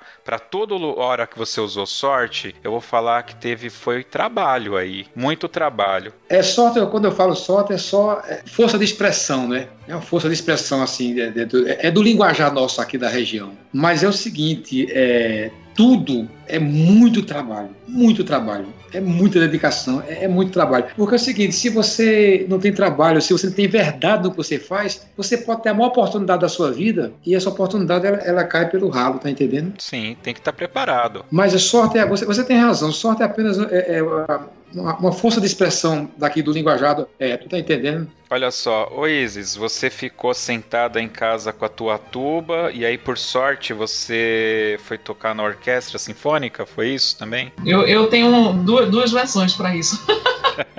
eu acho que é muito esforço, dedicação, claro, mas toda a nossa história do projeto de São Caetano, a existência de Mozart eu digo que é algo muito espiritual, é espiritual, isso vem de Deus, sabe? Eu creio muito nisso. E nós fizemos a nossa parte. Acreditamos e fizemos a nossa parte, que tem que ralar, tem que estudar, porque de fato tem que ser os caminhos a seguir. Mas Deus está na, na jogada o tempo inteiro, né? Ele planejou tudo isso. Mozart é apenas, eu, eu sempre classifico que é uma ferramenta, é um anjo colocado para fazer essa transformação. Então, eu sou grato a Deus por tudo isso e acreditar nisso, de que nós, Deus faz a parte dele, nós temos que fazer a nossa parte de correr atrás, de trabalhar, de buscar o conhecimento e acreditar nesse, nesse sonho. Então, é realmente, muitas das vezes, quem não já passou por isso, de estar estudando algo sem saber para quê? Então, assim, para que eu estou estudando? Sem ter noção do que é isso. E a gente só vai saber com o tempo, com a vida, com a vivência, com os resultados. Assim, como muitas vezes Mozart disse, Tá vendo aí? Se não tivesse estudado, não tinha conseguido. E a gente estuda sem saber. Então, assim, é algo muito abstrato, a gente não vê. Então, existe uma força maior do que, do que nosso querer, do Isso é que é a sorte, tá entendendo? Então, eu vejo muito em relação dessa forma.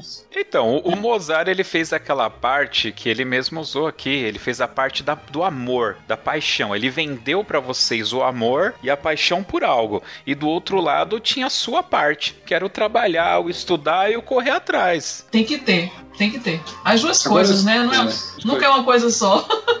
Agora, não só trabalho. É, o tempo todo eu nasci sempre na certeza de um ser superior me guiando. É, em outra oportunidade eu poderia falar mais dessa questão. O tempo todo, assim, um, sempre uma força de. Eu tenho a certeza da existência de Deus, de sem Ele, é, é, é Deus, é Deus. Foram momentos assim Iris sabe, Iris sabe muito bem. Coisas assim que, se fosse um. um eu é, vou escrever tudo isso. É, é, é, é, algo, é algo divino, tá entendendo? É como você fala, é, não tem dinheiro que pague. Quando você vê assim, um, grupo de meninos do interior do Pernambuco chega na Europa, sem saber nem noção, não sabe nem o que é a Europa, como, não tem nem geograficamente, nem sabe o que é. Você levar, a única coisa que você está levando é a sua, sua verdade, que é a música, né? A nossa música. A nossa pureza musical é o que contagia na, na, época que nós fazíamos. E você achar que foi, foi assim, foi sorte só? Não foi. O universo estava conspirando para isso. E você chegar num lugar, para além de fazer amizades que nós fizemos com os franceses, pessoas criaram associações, a associação para nos ajudar. Quer dizer, precisou lá do outro lado do mundo alguém se reunir e foi simplesmente, meramente, ninguém convenceu, ninguém obrigou ninguém a fazer nada. É as pessoas sentirem a verdade e o amor do que a gente estava fazendo. E portas se abriram eu tive a oportunidade, como já falei, de estudar com pessoas lá, no grandes nomes da tuba, em que pessoas aqui no Brasil que têm dinheiro e nunca teve condição. E eu sem ter nem um centavo o projeto, e muito menos, como eu falei, eu não sabia nem quem era o Mel Cuberson. Quem é esse, o melhor do mundo? Ah, é? Eu não sei quem é Mel Cuberson, não sabia nem que existia o melhor do mundo. Então, se você vê, é, é, só foi um esforço? Não, existe um universo que conspirou para isso. E nós estávamos, tipo assim, sabe, só vai só vai e acredita nisso e espera chegar a algum ponto. Então, realmente é. é. algo muito grandioso. É muita história mesmo, como o Mozart fala. Quando o Mozart diz assim, ele sabe, é tanta coisa que passa, é uma vida, mais de 30 anos você vivendo. Pra você ter uma vez, é, só, é, só pra, uma vez nós, da, das viagens que nós fomos para a Europa, aí você sabe que é 11, 12 horas de viagem, né? Sim. Então nós tínhamos passado 45 dias na Europa lá, né? Todos os dias, todo mundo junto, tocando, e uma aventura, né? Cada história que tinha, é, acho que cada turnê tinha, dava para fazer um filme. Enfim, ou um livro. então, aí não bastava já é, esses 40 dias lá convivendo todos os dias, aí na volta, tu acredita que eu e o Mozart passamos as 12 horas conversando, vou, na viagem, 12 horas conversando é conversa até umas horas de tudo, de todo o contexto, de, de, em termos musicais, em termos humanos, de relações, de, de muitas coisas. Então, assim, é muita história para ser, ser contada, ser vivida, ser contextualizada. Então, assim, é de fato, um dia eu vou ter essa oportunidade de sentar exclusivamente para isso. Isso eu acho que vai ser um marco na minha vida. É, é, tem coisa tão interessante que as pessoas falam muito da vida, né? Mas a morte é uma realidade, né? E teve um dia que foi o dia que eu pensei mais na morte nesse trabalho. O trabalho foi o seguinte: nós fomos convidados pelo então presidente da República do Brasil para ir ao Itamaraty tocar na posse nacional do Conselho de Cultura. O, o presidente era o senhor Itamar Franco. Aí o que, é que acontece? Só que ninguém nunca tinha andado de avião. Tá entendendo? Que Só que aí, aí eu vou falar de novo a palavra sorte, que é a força de expressão nossa. Eu nunca vi tanta falta de sorte. Eu digo, meu Deus, a grande oportunidade de morrer todo mundo hoje. Porque nesse dia choveu tanto que tinha umas nuvens carregadas. E a gente não sabia. Quando o avião passava por dentro das nuvens, era, era uma barra de bater cabeça todo que eu digo, pronto, a gente vai chegar em Brasília não, vai chegar todo mundo morto. Menino foi aviar. Eu digo, mas rapaz, o Matuto é danado, nunca sai de casa e vai para a presidência da República. Foi um dia de chuva, você Sirius lembra disso. Aí eu digo, me deu uma sensação de cheiro, de mas, rapaz, eu digo, meu Deus, quando chegou em Brasília. Verdade. parou. eu, dei, eu olhei assim, tá todo mundo vivo mesmo. Eu fiquei percebendo, olhando assim, sabe? Aí, essas pequenas coisas, você vê, a gente nunca, o cara nunca andou de avião. Aí no dia que eu pego uma alta trovoada, pego o avião, dando, tá entendendo? Aqueles. horrível. Eu digo, rapaz, eu digo, eu, digo, eu disse, eu disse, moça, eu perguntei assim: avião é sempre assim, é? a moça assim, não, se chama turbulência, né? Mas é só esses fatos, assim, dessas, dessas coisas simples a gente não, não tinha noção. É, tudo isso construiu, né? Construiu e nos deu muita experiência. E hoje nós somos fruto, né? Não tem como negar dessa história. Muito bem. Maestro Mozart, como falei para o senhor, ó, a gente foi falando, já falamos mais 40 minutos aqui. Desde a hora que eu falei que já ia para acabar. Eu vou, assim, sempre no finalzinho eu dou um, um momento para o convidado falar o que quiser. Eu quero, obviamente, que você fale por último, então eu vou abrir aqui o espaço primeiro para Iris. Ela fala, a gente não atrapalha ela, não. E aí, na sequência, o maestro, tudo bem? Iris, para finalizar aqui esse podcast, fica à vontade, por favor, o espaço é Então, eu só tenho a agradecer mais uma vez essa, essa oportunidade de estar aqui falando, né, dessa trajetória, desse projeto tão lindo, né, e da pessoa de Mozart Vieira, em que é tão representativo para minha vida, minha, minha formação musical e formação humana também, né? Então, eu creio que isso é uma oportunidade que esse, esse projeto que você está, esse podcast que você tem, está oportunizando pessoas a terem acesso né, a histórias relevantes e, porventura, possa ser, é, eu digo sempre, na mudança de chave na vida delas. Que às vezes, eu, como eu falei outras vezes, é o que constrói um ser humano não é só tocar um instrumento, né? É um todo, é uma construção, como eu passei a vida ouvindo Mozart dizer, você tem uma pessoa tem que ser um ser culto, um ser que tenha uma autocrítica uma, e consiga perceber as coisas de maneira que faça com que você evolua. Então que esse, esse momento né, realmente sirva de exemplo, essa história, para que outros músicos, alunos que estejam aí com muitas dúvidas do que seguir, o que fazer da vida como músico, e não fique pensando só em tocar o instrumento. Existem muitas outras coisas além de só tocar o instrumento que faz parte da construção musical para que você seja um ser pensante e tenha ideia do que você quer ser. Então sonhe e projete metas e corra atrás, rala que vai dar certo. É isso. Muito obrigado. Espero outras vezes nos encontrar para estar tá falando sobre o livro sobre Mozart Vieira. A gente carece de histórias é, sobre bandas, fanfarras e orquestras aqui no Brasil. Maestro Mozart, o espaço é todo teu, fica à vontade. Em primeiro lugar, eu quero agradecer a você, é um prazer muito grande te conhecer, é, agradecer aos ouvintes aí e dizer que eu sou essencialmente um músico oriundo de banda venho de banda, né, de música e sou apaixonado pela música. Sou um eterno apaixonado pela raça humana. Queria agradecer as generosas palavras de Iris, dizer que eu tenho uma profunda gratidão por ela, um profundo amor por ela e por todos eles e por todos aqueles que passaram na, na minha vida e que estão passando, né? Queria agradecer a Deus por um momento como esse. O importante é você, o que eu agradeço a Iris pelas palavras aqui, particularmente, porque é mais fácil para ela falar, porque eu falar de mim é muito complicado você falar de você. Você imagina que eu sou um cara muito tímido, parece que eu não sou, mas eu sou muito tímido. A profissão foi quem me, me ensinou a me comunicar. Então, um, eu ouvi um depoimento desse de Iris numa noite dessa, né? É, é uma coisa muito emocionante, né? É até emocionante como que nós fizemos nos palcos da vida aí. Então, eu queria dizer a Iris que a recíproca é verdadeira também e dizer aos músicos de banda de São Paulo, né? E de todo o Brasil, que vale a pena, vale a pena lutar por essa arte poderosa que é a música. Aquele que desistir, quem desiste é ele. A música, ela é eterna. A humanidade jamais vai viver sem música. Então, só que a música, ela é tão poderosa, ela é tão misteriosa, ela é tão divina que ela, ela, ela dá vida, ela faz vida. Nesse momento agora que nós estamos passando, o entretenimento não está acontecendo, os shows de tudo. Mas no linguajar aqui do, do, do Matuta Criterior, veja quantas barras, a música em si, quantas lives, a música. Imagine se não, se não existisse a música. Então a, a, música é a presença, é, se confunde com a natureza, com a floresta. A música, Deus está aí presente, é um ser superior, é, é uma energia muito grande. Então, como ser humano, eu não fiz nada, eu apenas vivencio, vivo com muita profundidade, com muita energia, algo que emana de dentro da, da, minha alma. É uma coisa intrínseca que eu não sei explicar, algo da espiritualidade. E para onde eu for, daqui. Eu acho que essa energia vai também. Então, eu queria desejar aí uma semana muito legal para vocês aí que estão nos escutando, dizer que o Nordeste está de portas abertas para vocês, particularmente Pernambuco, particularmente o Agreste. E gostaria que você divulgasse aí para conhecer mais é, é, a gente. Eu tenho um canal no YouTube é, Vieira, eu passei o link lá para o teu zap, tem o Instagram também, tem a, a, minha homepage no Facebook, e lá no YouTube tem muita coisa, tem os CDs da gente, tem tudo. É, nós estamos em portas abertas e eu estou a qualquer momento pronto para ir um dia, qualquer dia, aparecerei por aí por São Paulo para encontrar os músicos de banda e tudo, tá entendendo? E queria agradecer de coração e ter a, a uma pessoa como Iris, que é a certeza da continuidade desse ideal e que ela e que os, os ex-ministros São Caetanos e os músicos do Brasil não deixem que aquelas portas, que aqueles sonhos da fundação hoje, que é a Fundação Mozavieira, eles se calem. Enquanto existir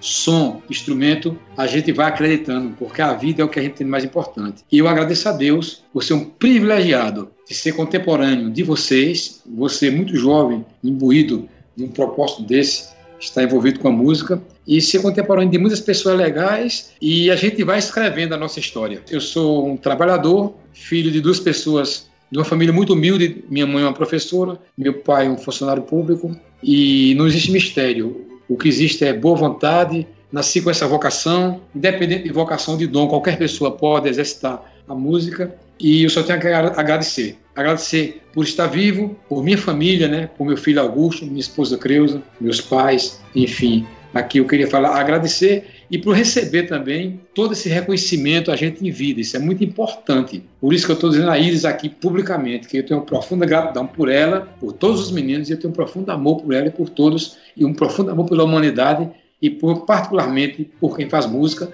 e pelos músicos. Meu muito obrigado e uma boa noite para todo mundo aí. Muito bem. Bom, Iris, mais uma vez muito obrigado por participar aqui com a gente. Sua presença é muito valorosa. Maestro é, Mozart, como te chamo, né? É uma honra para mim tá, tá podendo falar contigo. É, descobrir que você é uma pessoa tão receptiva, tão feliz, sorridente. É uma pessoa muito cativante. Muito obrigado por disponibilizar o seu tempo, que é muito precioso para bater esse papo aqui com a gente. Valeu. É isso aí, pessoal. Ainda não acabou. Vamos para a dica cultural.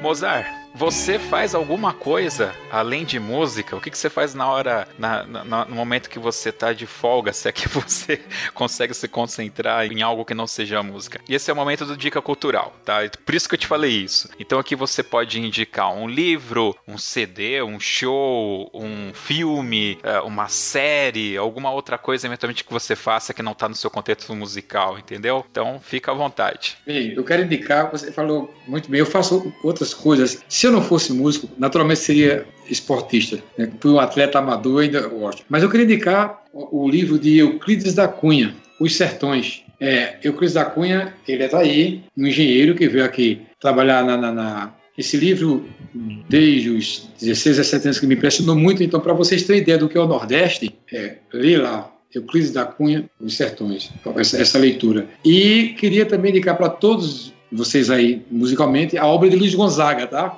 Luiz Gonzaga. Luiz Gonzaga é o nosso Beethoven, cara. O nosso Beethoven. É um gênio. O que você imaginar, se você quiser entender sobre o Nordeste, ninguém filosofou mais. Você vai entender de antropologia, sociologia. Tudo o que você imaginar do Nordeste está na poesia e na música do Luiz Gonzaga. Então, Luiz Gonzaga é como se fosse para a gente uma religião. Assim. A gente tem que beber nessa fonte eternamente. Todos nós nordestinos, todos nós, devemos tudo e algo mais a esse aí, o Rei do Baião. Tá aí no YouTube aí, toda a obra dele aí. É interessante que eu vivenciei a década de 80 e tinha um, tem um programa da Globo que é famoso até hoje, que é o Fantástico. Só que o Fantástico, naquela época, ele, eles passavam clipes musicais. Então, Elba Ramalho, Luiz Gonzaga e Gonzaguinha para citar esses três, é, teve mais, mas só para citar esses três, eu conheci através do Fantástico, vendo eles cantando nesses shows musicais que tinha no, no Fantástico. Eu lembro que a televisão aqui pegava três, quatro canais só. Muito bem. Iris, você não,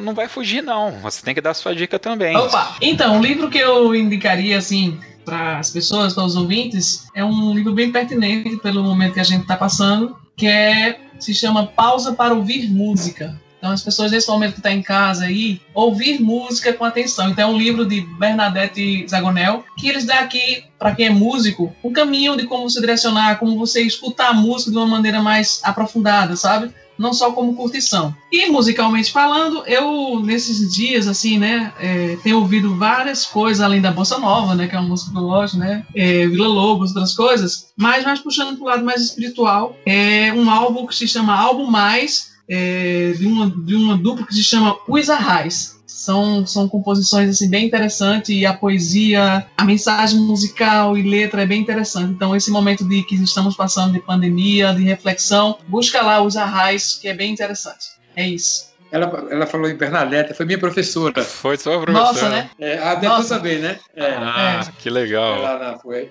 É, é, é, bacana, esse livro é fantástico. Muito bem. Bom, a minha indicação vai ser bem facinho aqui, bem rápida. Eu indico o filme O Concerto. A gente falou aqui sobre um projeto que envolvia jovens e crianças, que é a banda de São Caetano, banda dos meninos. E esse filme O Concerto, ele vai tratar um pouco do inverso. É, ele vai narrar a história de um faxineiro de um grande teatro, onde tem uma grande orquestra, e esse faxineiro acaba interceptando um fax de um convite para a orquestra tocar lá em outro país. E ele pega esse fax e acaba escrevendo uma banda, uma orquestra formada somente por veteranos que eram veteranos daquela orquestra, que já não tocavam mais e tudo. E aí é muito hilário esse filme. É ótimo, eu já assisti esse filme. É muito bom. muito bom. Tem a cena lá dos dois velhinhos comunistas que querem invadir o outro país.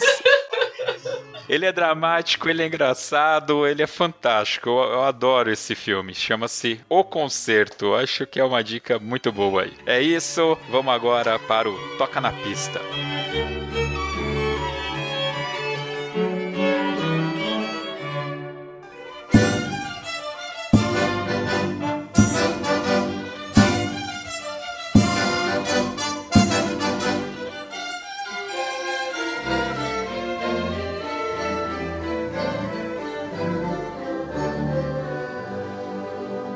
Toca na Pista, Maestro Mozart, é uma referência direta aos campeonatos de bandas e fanfarras que normalmente são feitos na rua aqui em São Paulo. O meu primo Fabiano, que é daí, ele me disse que em Pernambuco são feitos dentro de ginásios esportivos, porque o sol é muito forte e tal, mas aqui em São Paulo é feito na rua. Então a gente criou esse quadro pensando né, nos campeonatos de rua. Toca na pista, mas a gente pode adaptar aqui para toca no agreste ou toca no teatro teatro, não tem problema. E é o momento que o nosso convidado escolhe aquela música do coração pra gente escutar agora no final do podcast. Não pode ser qualquer música, tá? Tem que ser aquela do coração. E eu já digo pro maestro que não precisa também ser uma música de banda, de orquestra. É a música do coração mesmo tá bom? E aí, obviamente, eu quero saber a história, o porquê que você escolheu essa música. Olha, a música do coração eu quero tocar a Baquiana número 5 de Vila Lobos, né? Eu vou te falar por quê. Diga. Primeiro, desde criança, Vila Lobos foi um dos primeiros compositores que eu fui oportunizado em escutar. Depois, quando eu conheci o Rio de Janeiro, eu cheguei no Rio de Janeiro, como eu falei anteriormente, que o Rio ainda era a capital do Brasil. E chegando lá para Teresópolis e conhecendo o Celso, é, Vila Lobos, todo o repertório, todo o repertório que se tocava, tudo, é, o Celso Lutas Lobo, que foi meu professor de flauta, e aquela áurea lá de Teresópolis, do curso de férias, do Rio, é, Vila Lobos era o, compositor principal. Quando eu fui, fui ser estudante do conservatório de Recife, quando eu chegava todos os dias depois de, de horas de viagem, os pianistas, eu ouvia, é, é, é um casario antigo, né? E eu ouvia ao fundo acordes e músicas, eu não sabia quem tocava. E aquilo estava ligado intrinsecamente à minha alma. Quando eu comecei a me aprofundar, conhecer, abrir as portas, os pianistas, tudo era obra de Vila Lobos. Depois eu conheci, eu tive a oportunidade no Rio de conhecer uma pessoa, um profundo estudioso da obra de Vila Lobos, chamado Turibo Santos, que é um grande violonista brasileiro. E nós tivemos a oportunidade também de conhecer o Museu Vila Lobos, lá em Botafogo. E aí eu ganhei um presente de, de toda a obra dele, muitas coisas em livro. E muitos dos sonhos das que quando eu estudava, que eu não tinha consciência Eu não tinha consciência nenhuma, assim, muita consciência musical, de escalas, de arpejos e muitas coisas da, da, da criação nossa, essa, essa influência que a gente tem europeia, árabe, indiana, tudo, som de, de, floresta, de coisa que eu escutava desde criança que eu não sabia, cantigas de roda e tudo. Então, Heitor Villa-Lobos é uma pessoa intrinsecamente ligado até as fantasias que as bandas tocavam, as fantasias, é, que naquela época se tocavam muito as bandas de música, tinha uma influência de um tipo de sonoridade, de um tipo de, de melodia, de harmonia, e depois de maduro, de música profissional, quando eu fui estudar, tudo isso estava em mim, tá entendendo? Essa influência total de Vila Lobos. Então, são dois compositores que, quando eu escuto, é ele e Bar, a música barroca mas particularmente Vila Lobos, é, eu, eu, tenho uma reação, é, tem algo que, que parece que eu, eu, eu trago de, que já que é, antes de conhecer, já já estava em mim isso. Então, para mim, e da obra dele, para finalizar, eu, eu queria escutar aí, a, junto com todo esse pessoal, a Baquiana 5, porque naturalmente com o trenzinho do Caipira, foi quem alavancou e foi a maior escola melódica, harmônica e rítmica. Isso aí é como diz o Matuto aqui, né? Que quem tem cara é cavalo, né? A gente tem rosto, mas aqui o Matuto diz: isso é a, essa é a cara do Minas São Caetano, sabe? Então, se você. É, é a, a Baquianas e na voz, da, na época era Eliane, que era nosso soprano cantava, adaptada para a gente com arranjo de, de, Flávio Fernandes, que é um grande arranjador pernambucano. Então, em qualquer lugar que tocou Vila Lobos, eu, eu me emociono profundamente. Vila Lobos, Vila Lobos é o retrato da minha vida, assim, musical. Muito bem, você sabe que aqui no Toque 2, fora o meu primo, tem o Felipe Sangali, que é o outro colaborador, ele está em alguns podcasts, e ele também é um grande admirador e fanático por Vila Lobos. Na, na banda marcial que ele era professor, ele sempre escrevia é, músicas de Vila Lobos nos campeonatos. Ele ganhou muitos campeonatos aqui tocando Vila Lobos. Ele é maluco. Se eu encontrar uma boa gravação, aliás, eu, eu vou com certeza mandar para o maestro alguns links da, das versões aqui que ele tocava, é porque é uma coisa muito bonita. É uma banda de crianças também, é o projeto de Bragança Paulista, Lira de Bragança, que é uma banda, talvez o senhor conheça, o Marcos Bona, que faz os estojos de instrumento, é, é, ele patrocina esse projeto cultural lá e, e eles são muito bons, diga-se de passagem. E eu já, a gente já tentou fazer um programa sobre Vila Lobos. Acontece que toda vez que a gente começa a pesquisar, pesquisar, pesquisar, a gente se perde em todo o material e nunca chega num acordo. Vamos ver, ele vai escutar esse podcast e vai falar: tá vendo? A gente precisa fazer o programa do Vila Lobos. Vila Lobos é, é, é, a alma do Brasil. Eu queria mandar um abraço para duas pessoas em São Paulo, um homem e uma mulher. É, uma é, foi menina de São Caetano, é a minha cunhada Cláudia, que é flautista, mora em São Paulo, ela, ela nasceu por aí também. Um abraço para a Cláudia que está aí. E outra pessoa que admiro muito, um colega profissional, um grande profissional da, da música, que lutou muito pelo movimento de bandas fanfarra, que é o Adalto. Adalto, ele foi professor lá em Tatuí, mas ele está radicado hoje lá na, na, acho que é Unirio. E Adalto é um, uma grande figura humana, um grande amigo, e queria o abraço que eu mando para a Adalto e para a Cláudia vai para todos os homens e mulheres do estado de São Paulo. Muito bem. Mais uma vez, Iris, muito obrigado pelo seu tempo aqui de participar com a gente. Maestro Mozart, eu poderia ficar horas e horas aqui te agradecendo. Uma figura incrível. Aliás, assim como a Iris também, muito obrigado a vocês dois pela participação. Esse e outros podcasts do Toque 2 você pode escutar através do Spotify, do Deezer e do Google Podcasts e também pelo nosso aplicativo para Android. E claro, através do nosso site toque2.com.br. Muito obrigado a todos os ouvintes. É isso, até o próximo Toque 2. Valeu. Valeu.